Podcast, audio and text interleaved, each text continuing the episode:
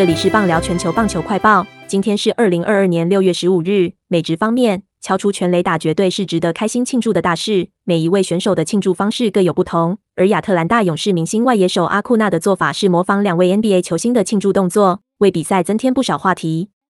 海盗做客与红雀进行双重赛，张玉成两战都有先发，虽在首场扫出本季首轰，但第二战三次打击中吞下二 K 选到一保送，且海盗打线遭到米克拉斯八点二局封锁。中场便以一比九败输给红雀，苦吞近期九连败。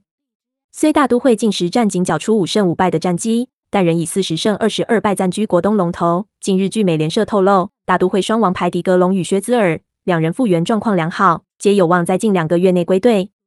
多伦多蓝鸟在今宣布，正中韩籍左投柳贤正将接受手肘手术。据总经理艾金斯向 MLB Trade Rumors 透露，虽然不知道是否全面重建韧带，但确定本赛季提前报销，不会再出赛。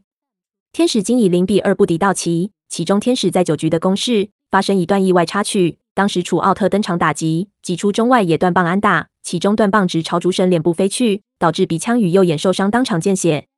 韩职方面，魏全龙证实，羊头刚龙已有韩职球团向中职提出身份召会，球团将全力留人。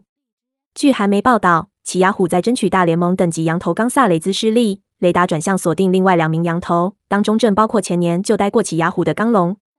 中职方面，中信兄弟主场迎战富邦悍将，羊头泰迪投一休三登板，先发五局失三分。悍将本土投手郭俊麟仅投二点二局挨七安，失掉七分，有两分飞则失，首胜在等等。兄弟中场八比三击败悍将。本档新闻由微软智能语音播报，慢投录制完成。